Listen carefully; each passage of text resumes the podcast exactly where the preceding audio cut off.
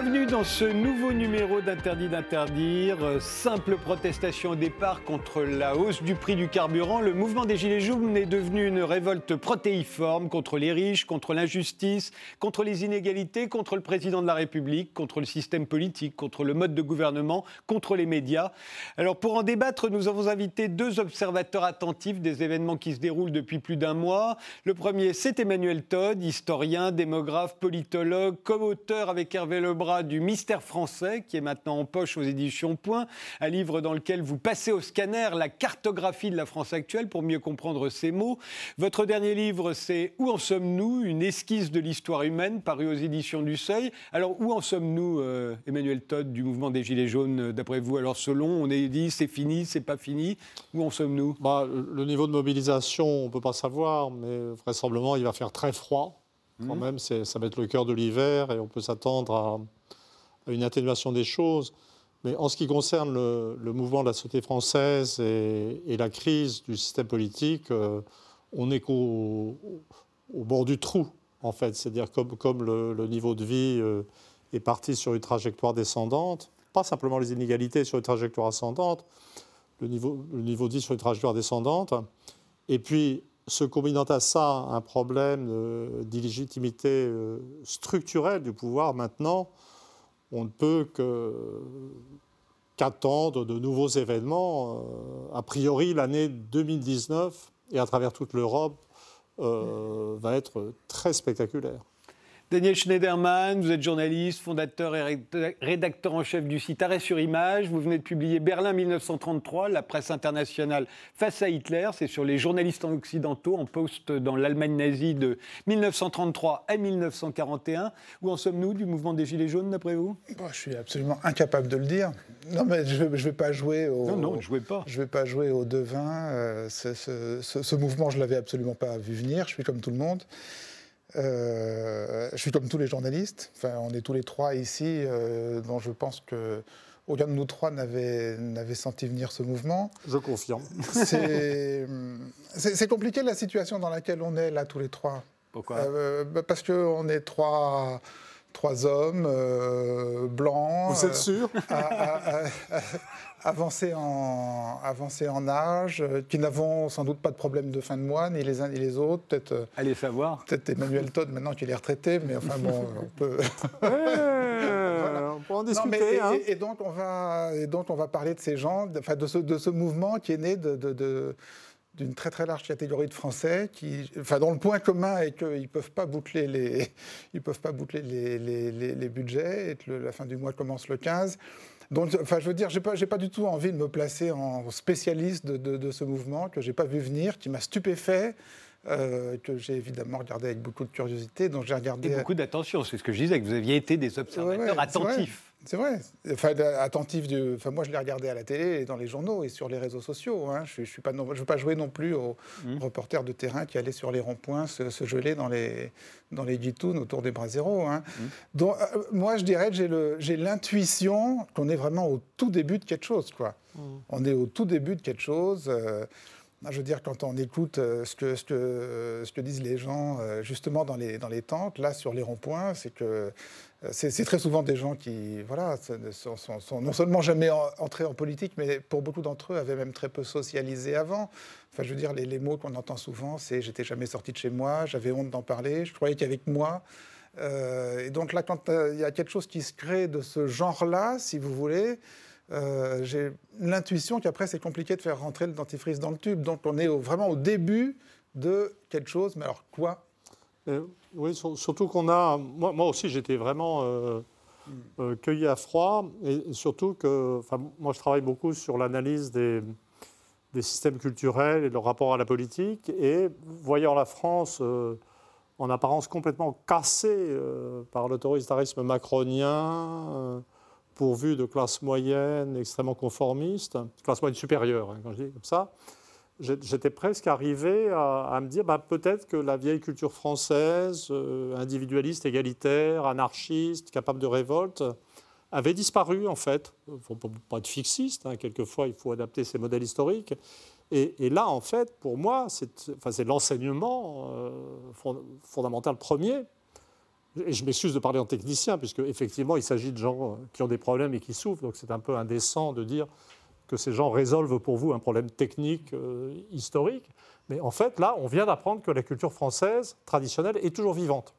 C'est-à-dire que la capacité du peuple français à dire merde à ses dirigeants, à s'auto-organiser, à foutre des choses en l'air, est toujours là. Hein. Donc euh, c'est une sorte de défaite intellectuelle de tous les gens qui nous ont expliqué que la Révolution française était terminée, euh, que maintenant on, était dans un monde, je ne sais pas, de classe moyenne, apaisé, ou que les Français allaient devenir allemands euh, ou suisses, enfin je ne sais pas.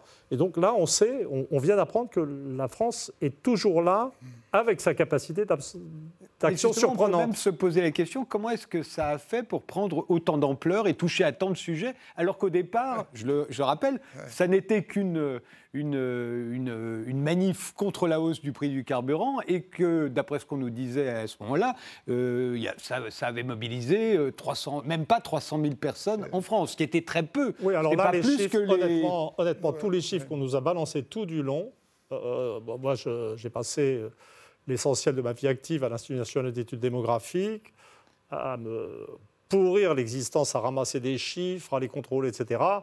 Je veux dire, ça, c'est des chiffres qui sortent de nulle part. C'est-à-dire, c'est la créativité statistique. Si vous voulez, moi, je vous, invite je vous invente un chiffre comme ça. Ça a dû être beaucoup plus. Combien, je ne sais pas. Mais il faut, il faut, il faut faire, vraiment faire le deuil de l'objectivité statistique du commentaire dans toute cette période. Là, en l'occurrence, c'est plus que des statistiques. Oui, ce sont des statistiques. Non, on ne paralyse pas un pays avec 300 000 personnes. Ça n'existe pas. Daniel Schneiderman ah, Non, mais comment on en est là? Alors, euh, euh, je, vais vous dire comment moi, j'ai immédiatement compris que ce, et, pour, comment ce mouvement, pour moi, est devenu immédiatement légitime. J'ai vu un graphique. D'ailleurs, je, vous ai vous avez demandé qu'il y ait un, graphique je vous ai demandé de le qui va apparaître tout de suite, puisqu'on pour qu'on puisse, le, puisse le regarder. Voilà.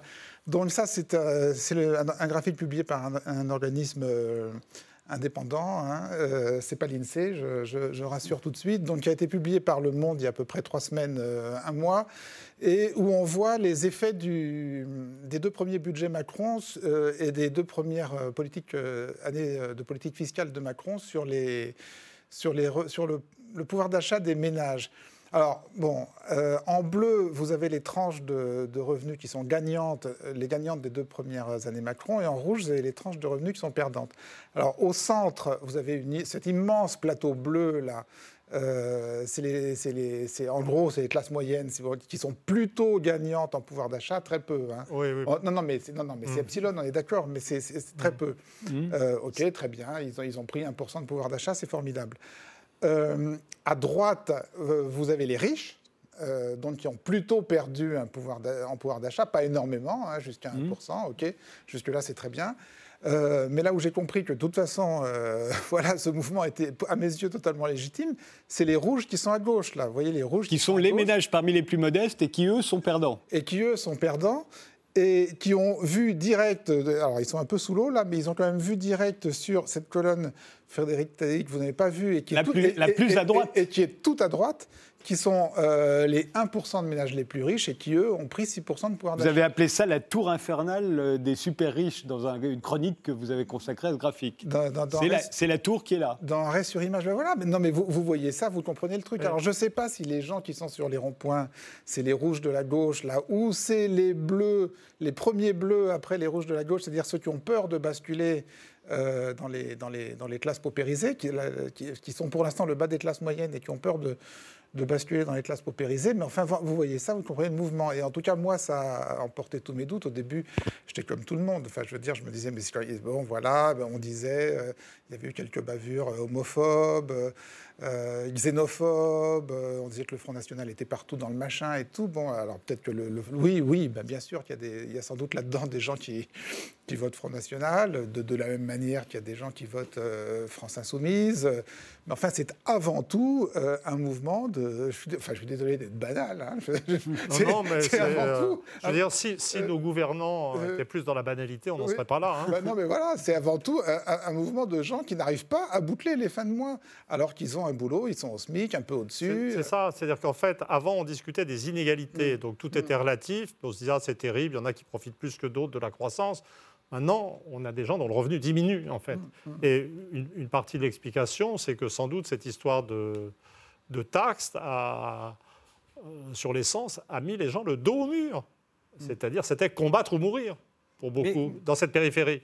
Donc, en fait, c'est comme si le gouvernement avait contraint une partie de la population à la révolte. C'est euh, une sorte d'offensive et, euh, alors peut-être qu'il y a des pays où les gens acceptent de mourir euh, socialement, mais euh, la France ne fait pas partie de ces pays. Néanmoins, euh, on s'est beaucoup focalisé, ça c'est le côté injustice fiscale qui a été mis en avant par les, Gilets jaunes sur la suppression de l'ISF, qui, enfin en partie d'ailleurs uniquement sur les, les, valeurs mobilières, sur les actions, parce que sinon l'ISF, l'ISF ça, ça, ça, rapportait 4 milliards l'année dernière, en 2017.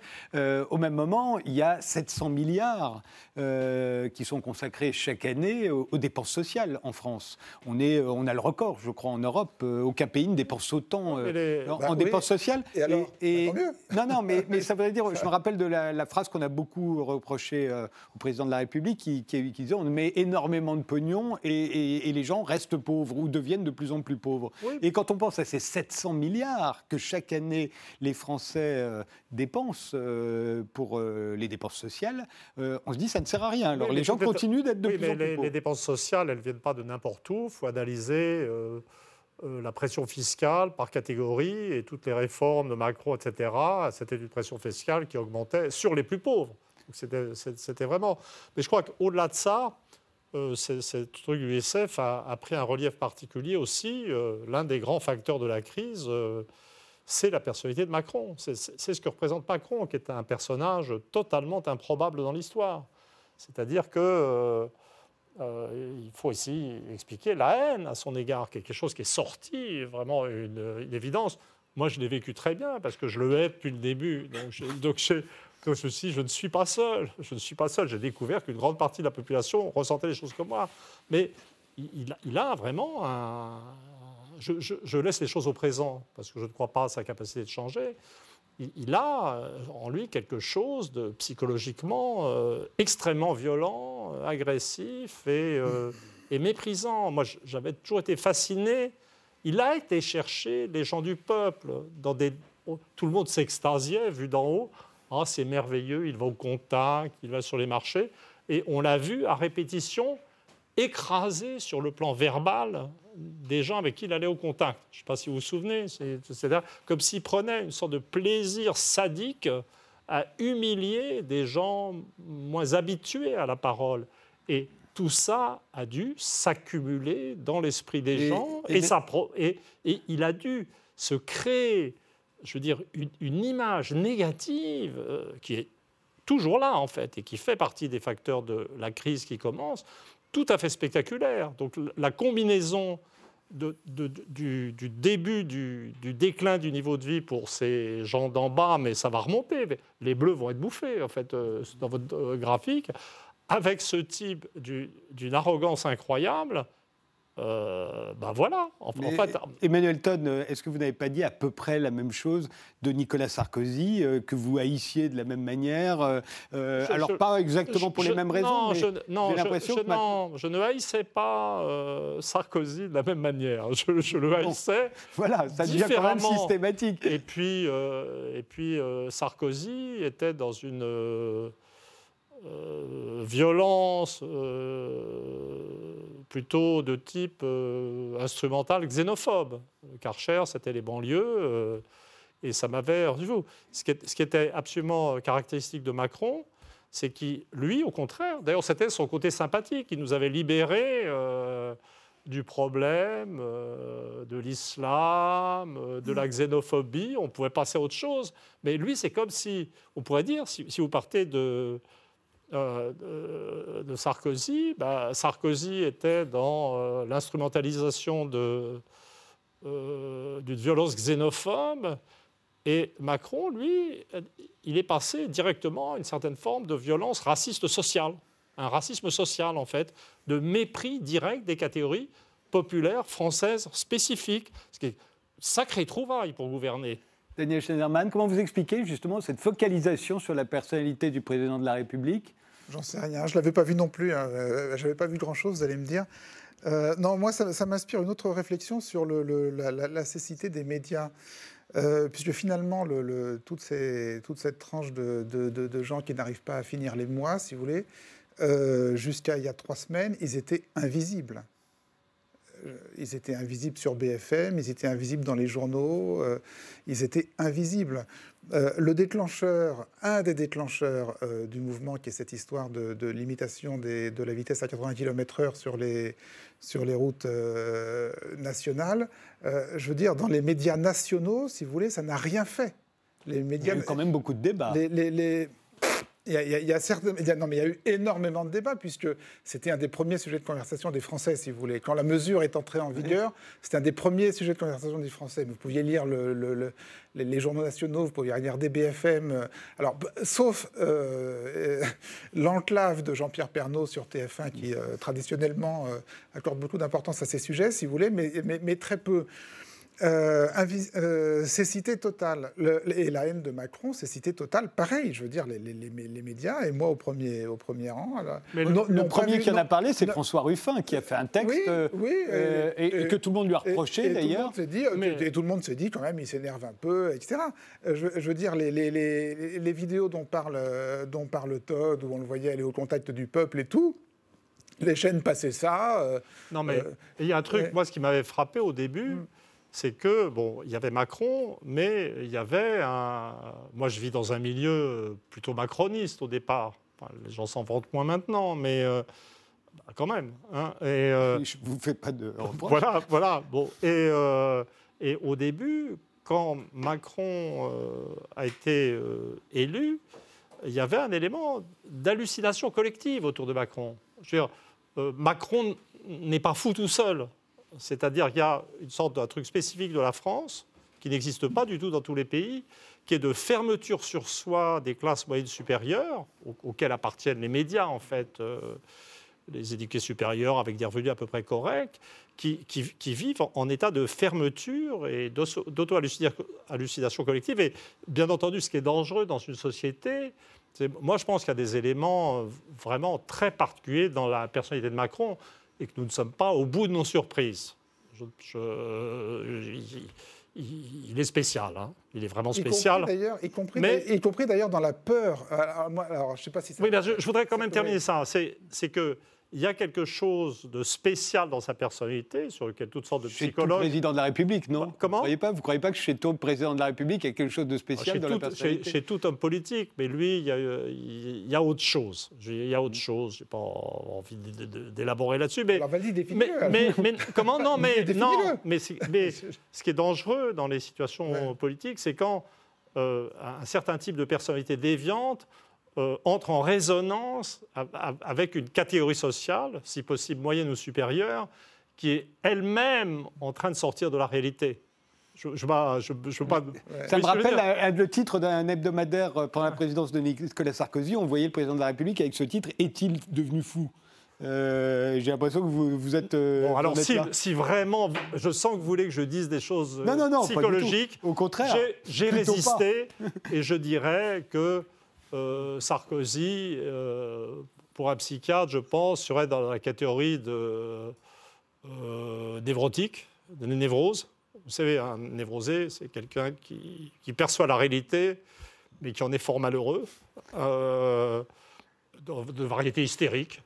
Je le sens bien, Sarkozy, je suis un peu comme lui, en fait. Donc, vous voyez, je n'ai pas d'hostilité de principe. Les valeurs ne sont pas les mêmes, mais voilà. Macron, euh, à mon avis, tel que je, le ressens, il est plutôt borderline en un sens euh, psychotique, c'est-à-dire avec un contact euh, pas complet avec la réalité. Non, mais ce sont, on ne devrait pas parler des gens comme ça. Non, on parle d'individus. Je confirme parce qu'on est en train de psychologiser. Non, oui, non, mais, non, mais si vous faites l'histoire de l'Europe et des phénomènes graves, etc quand, vous travaillez euh, sur les grands personnages des périodes révolutionnaires ou des périodes d'agitation ou de dérapage social, il y a un moment donné où vous êtes forcé de réfléchir à la personnalité, à, la personnalité euh, des gens qui gouvernent, euh, qui ont la maîtrise de l'arme nucléaire. C'est un devoir civique. Moi, ça me déplaît personnellement. J'aime pas faire ça.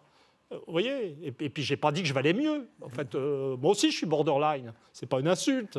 Donc, vous voyez Et, là, il y, y a, quelque chose de tout à fait spécial. Il y a vraiment tout à fait spécial et dont on n'est pas sorti. Daniel Schneiderman Moi, ce qui m'a frappé, c'est l'anecdote de l'hélicoptère.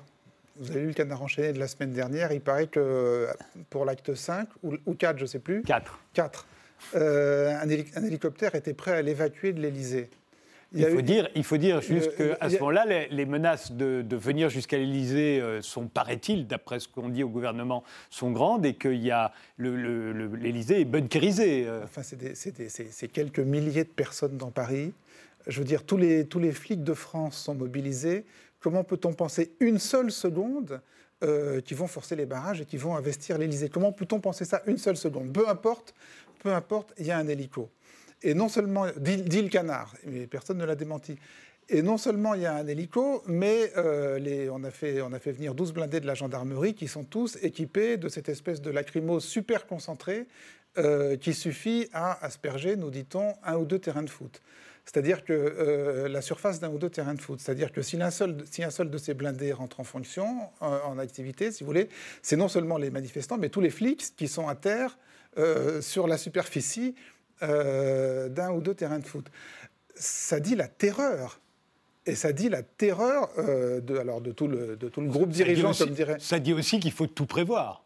Tout simplement. Moi, ça me dit la terreur, si vous voulez. J'imagine pas euh, dans une. Alors, vous me direz, il n'y a pas eu de situation exactement comparable, mais j'imagine pas dans une situation comparable ni Hollande, ni Sarkozy, ni Chirac ayant fait réserver un hélico euh, pour bah, être prêt. Le général de Gaulle a pris l'hélico, il est allé à Baden-Baden en mai 68. C'est vrai. Donc, euh, il a pris, lui, l'hélico. Il ne vous a pas échappé qu'il est revenu. Il est revenu. voilà. voilà. Mais là, il n'a pas eu besoin de le prendre. Et, l'hélico n'était pas facile. L'hélico était allé. Mais ne vous semble-t-il pas normal qu'on anticipe tout simplement tout ce qui peut se produire et qu'on prévoit euh, comment répondre à n'importe quelle menace. Moi, pour rester dans la, dans, dans la psy de comptoir à deux balles. Merci pour moi.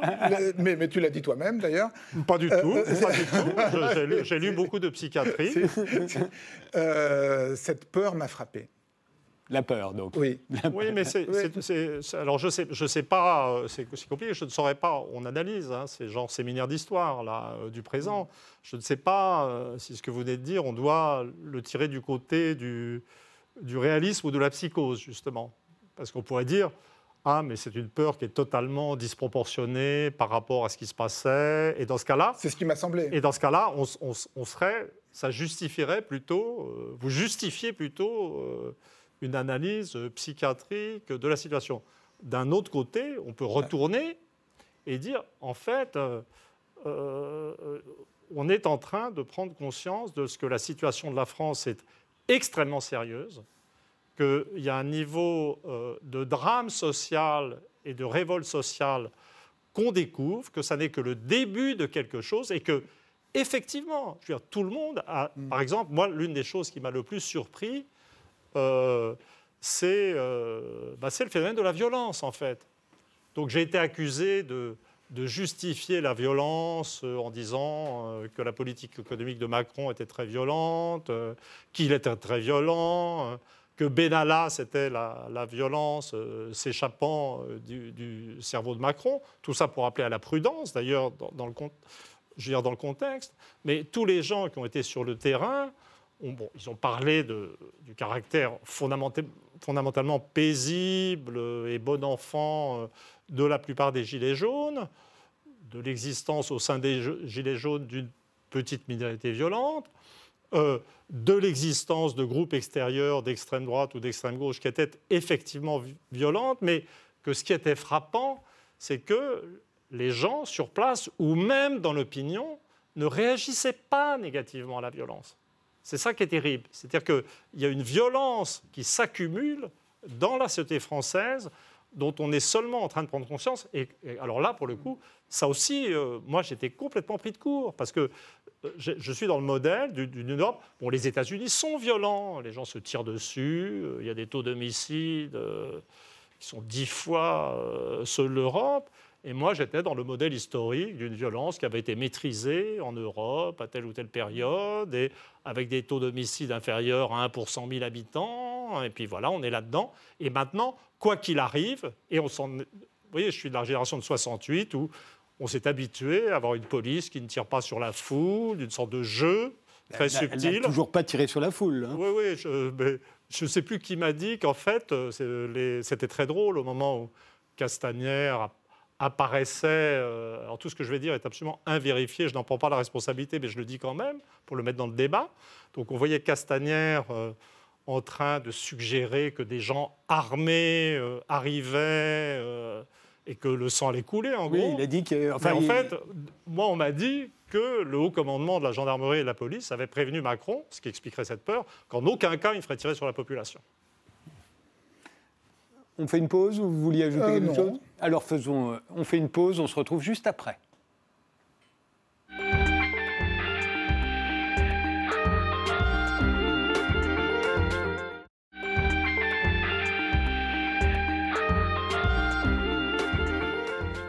Gilets jaunes, où en sommes-nous? On en discute avec Emmanuel Todd et, avec euh, Daniel Schneiderman. Euh, je vous propose de voir, euh, ou plutôt de revoir le résumé de ce qui s'est passé ce week-end, ce que les journalistes ont coutume d'appeler l'acte 5, tel que cela a été rapporté sur RT France. Regardez.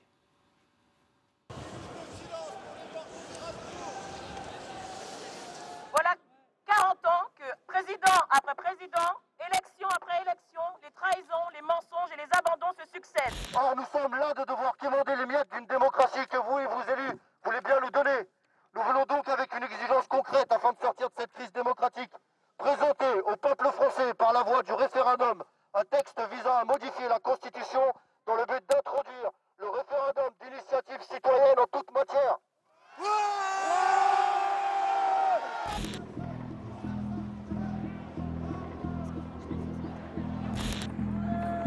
Non mais je veux parler à la...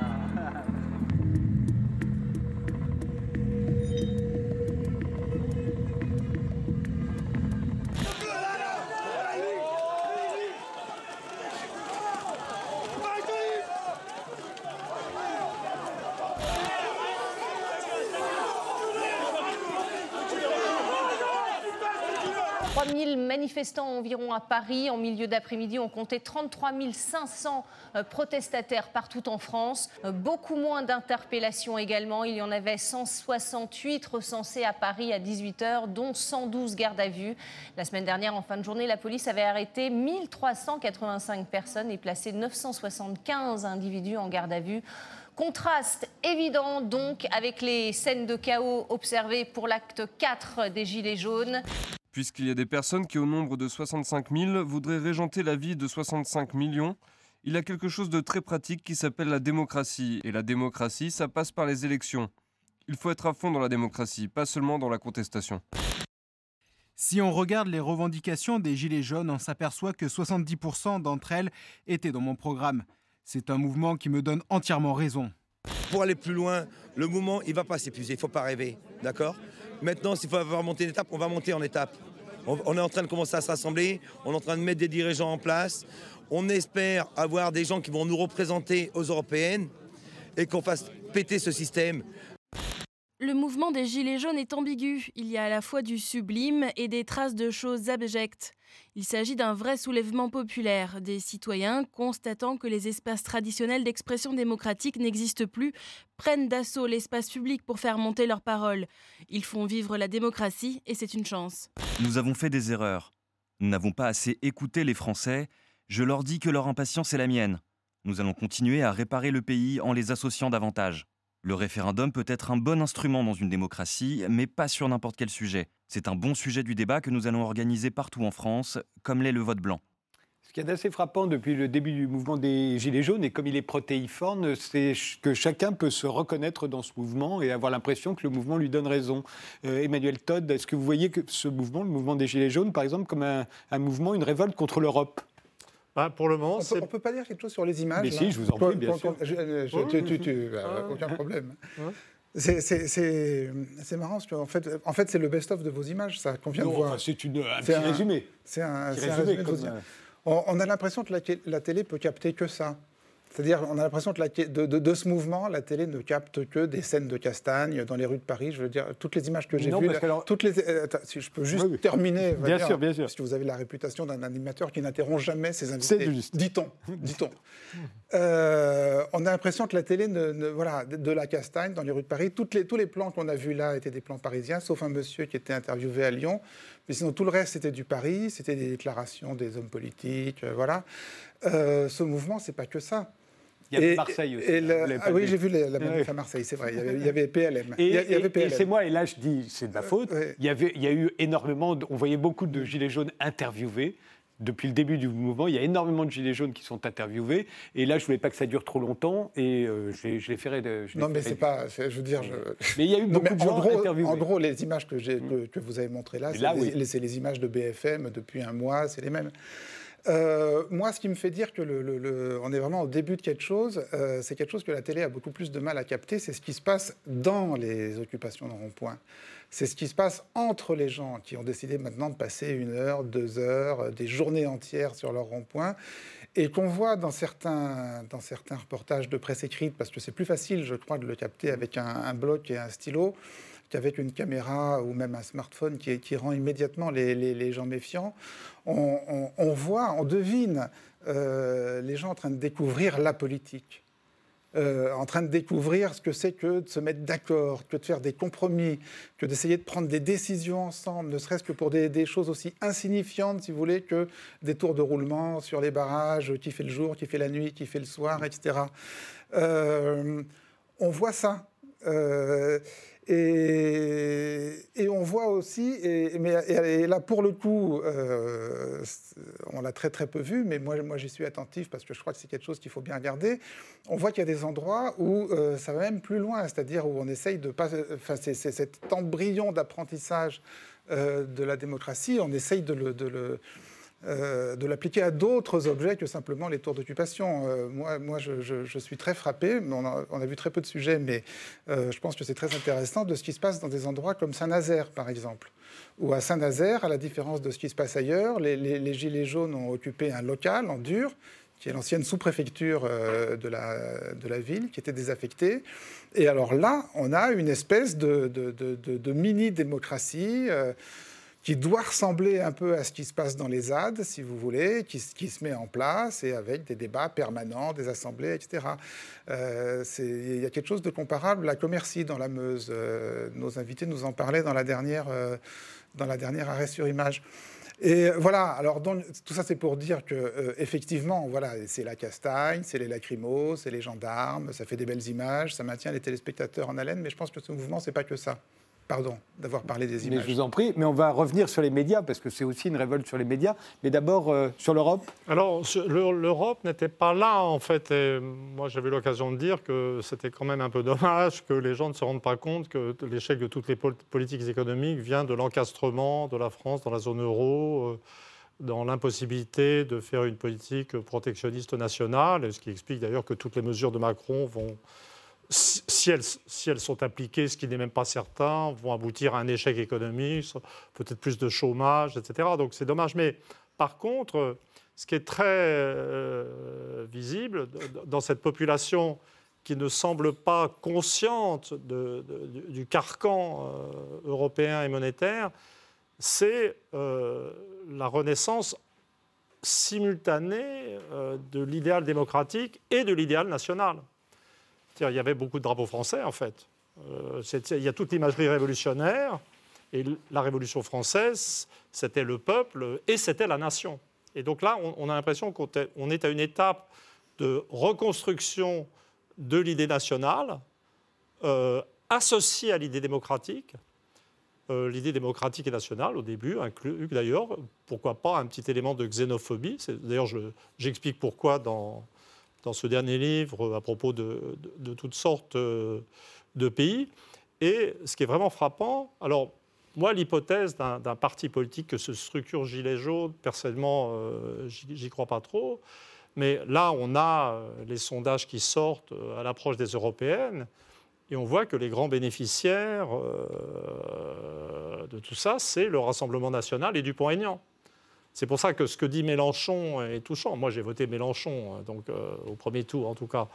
Donc je ne dis pas que je l'aime trop personnellement, mais c'est sans doute ce dont je serais le plus proche. Mais la réalité, la, réalité c'est que les choses se passent comme si le regain, c'est des hypothèses d'historiens, je ne suis pas sûr, hein, comme si le regain démocratique devait passer par la voie nationale et semblait finalement d'une certaine façon guidé vers ou condamné à euh, encourager euh, les forces que les gens continuent d'appeler d'extrême droite par habitude, mais qui sont en fait des forces de regain national ayant effectivement une composante xénophobe. Je ne parle pas des manifestants, je ne parle pas des gilets jaunes, je parle des forces qui les représentent. Hein. Donc c'est vraiment l'une des incapacités de, de, la gauche, y compris la France insoumise. Je crois que Mélenchon, dans les derniers sondages IFOP, doit être, j'espère pas me tromper, est au-dessous du pont aignan au sortir de cette crise, c'est quand même spectaculaire. Et il y a beaucoup de drapeaux français et il y a l'imagerie euh,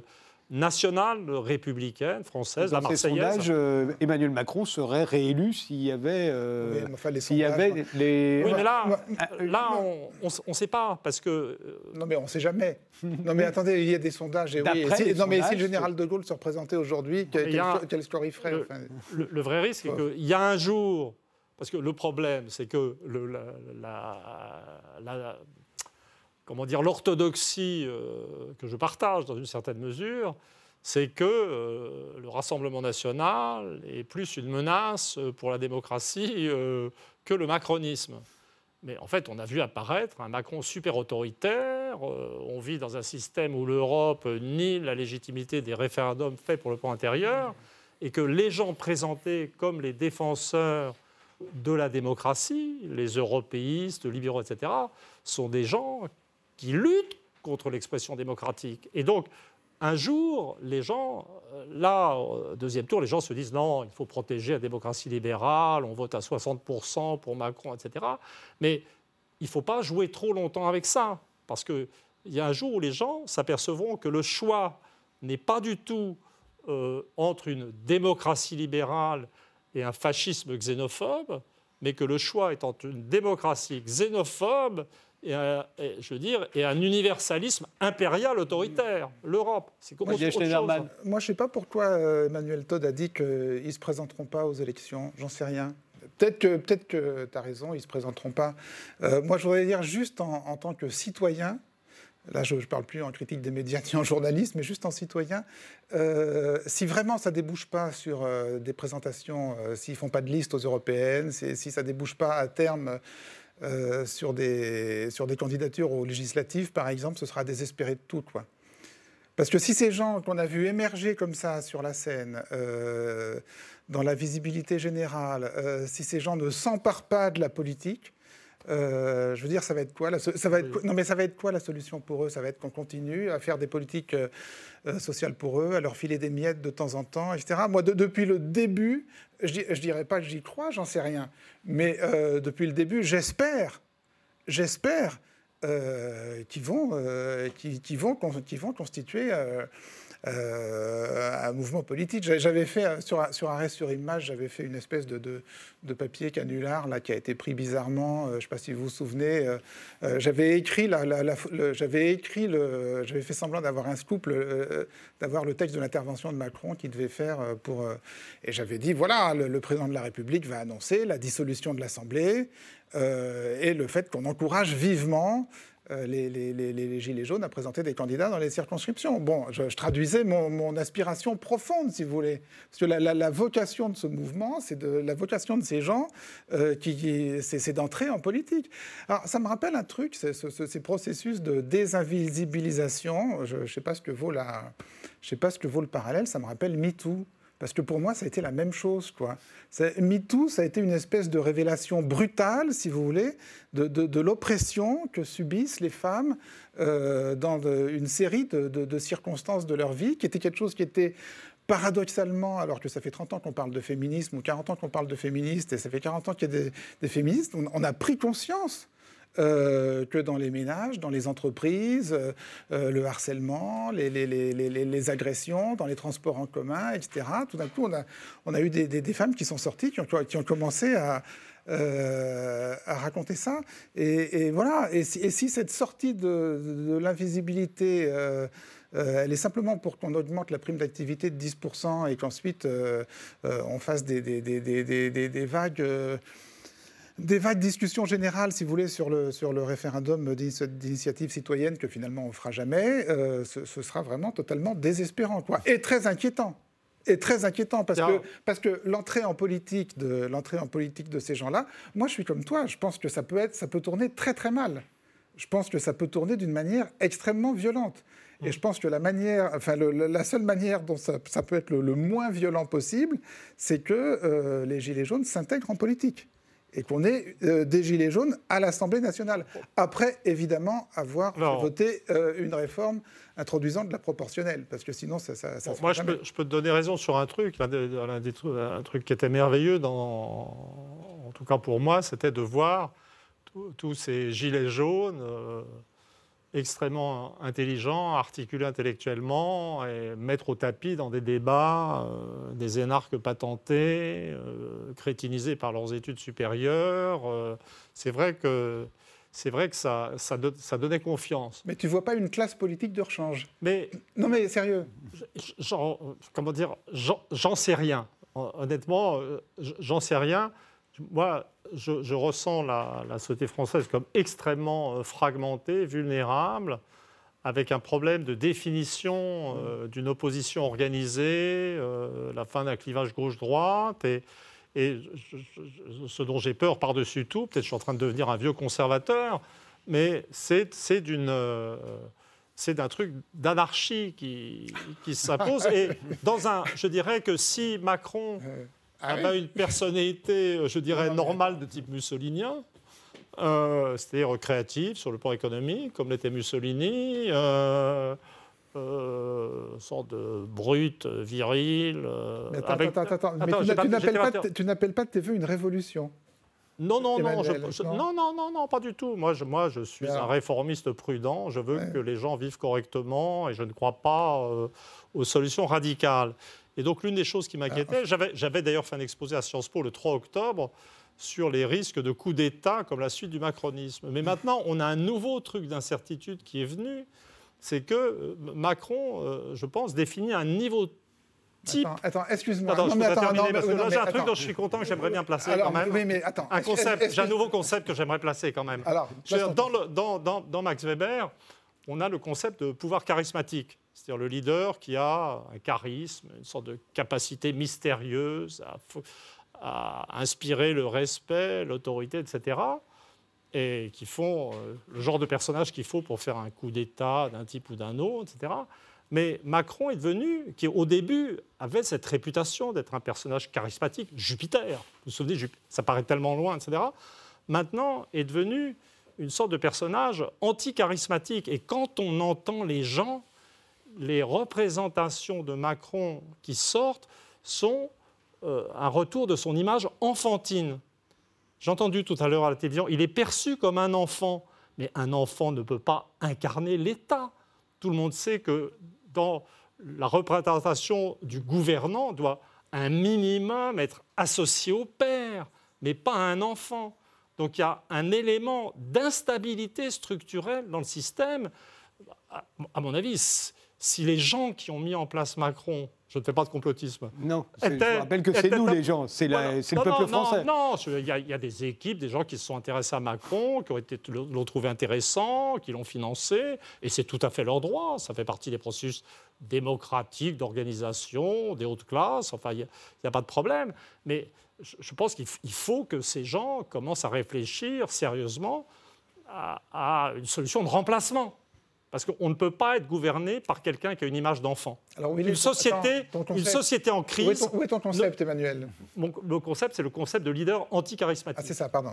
Je n'ai pas compris le concept. Voilà. Il y a une autre question que je voudrais qu'on aborde, et il nous reste 9 minutes, c'est le complotisme. Vous y avez accordé euh, beaucoup d'importance, euh, euh, Daniel Schneiderman, euh, suit plusieurs chroniques euh, successives. La dernière, le, le- le 6 décembre, Gilets jaunes, les complotistes et les autres. Euh, euh, euh, pourquoi? Pourquoi est-ce que c'est important, le fait qu'il y ait eu du complotisme euh, chez les Gilets jaunes?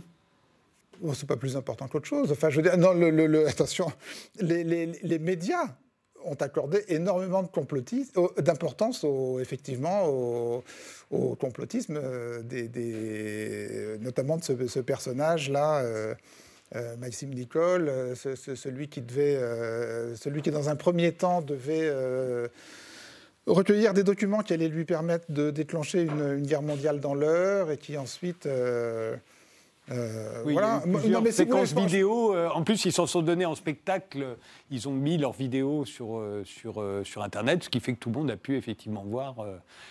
Oui, non mais le, je crois que ce complotisme, si vous voulez, là, là, il est apparent.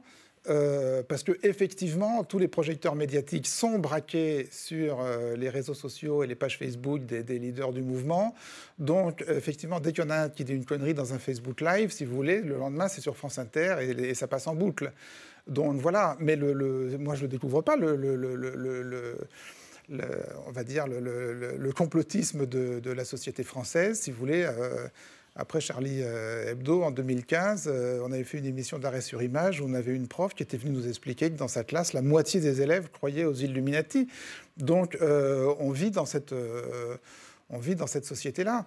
Euh, et, non, mais quel est le sens de la question sur le complotisme Non, non, non, j'ai remarqué que c'est ça avait de l'importance. c'est vrai, que c'est- vrai que c'est un thème Ça avait de l'importance, pas seulement pour, euh, Enfin, pour moi, vous, mais je, pour moi, je sais que j'ai été, donc je suis passé à France 2, et puis j'ai rappelé la vieille culture révolutionnaire de mes grands-parents, en disant, mais attention, dans tous les processus révolutionnaires comme ça, il y avait, culture communiste, le concept d'agent provocateur. Pour moi, c'est un truc d'historien. J'ai dit, mais non, mais quand même, euh, pas, j'ai pas dit que je savais ce qui s'était passé, mais je dis quand, après la défiguration de quelques statues euh, sur euh, l'Arc de Triomphe, j'avais dit, non, mais quand même, il faudrait quand même se poser la question de savoir de l'existence d'un provocateur. Et j'étais traité de complotiste, pas tant que ça, mais pour cette simple remarque banale d'historien qui a travaillé sur les processus révolutionnaires. Mais là, je crois que l'un des problèmes... euh, Mais, mais tu sais, dans les révolutions, il y, a- il y a sans doute beaucoup de complots. Mais euh, je ne sais plus qui a non, dit. parlais de- il y a- d'agents provocateurs. Il y, a- y y y quand même beaucoup plus aussi de, de- de conneries et d'incompétences que de complots. Donc, quelquefois, et- les donc- agents provocateurs Oui, arrivent à déclencher oui, de vraies révolutions. Ça s'est passé en Russie, mais bon. Non, mais je veux dire, je crois quand même, il y a un problème. a- actuellement, il y a quand même un problème.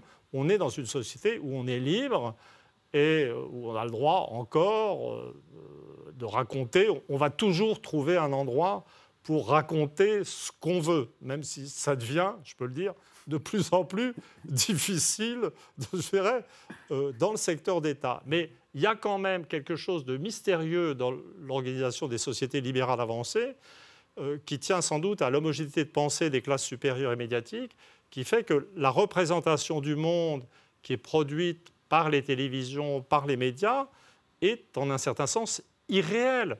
C'est comme ça qu'on n'a pas vu venir, je veux dire, l'appauvrissement et l'état de détresse incroyable des gens menacés euh, par la taxe diesel.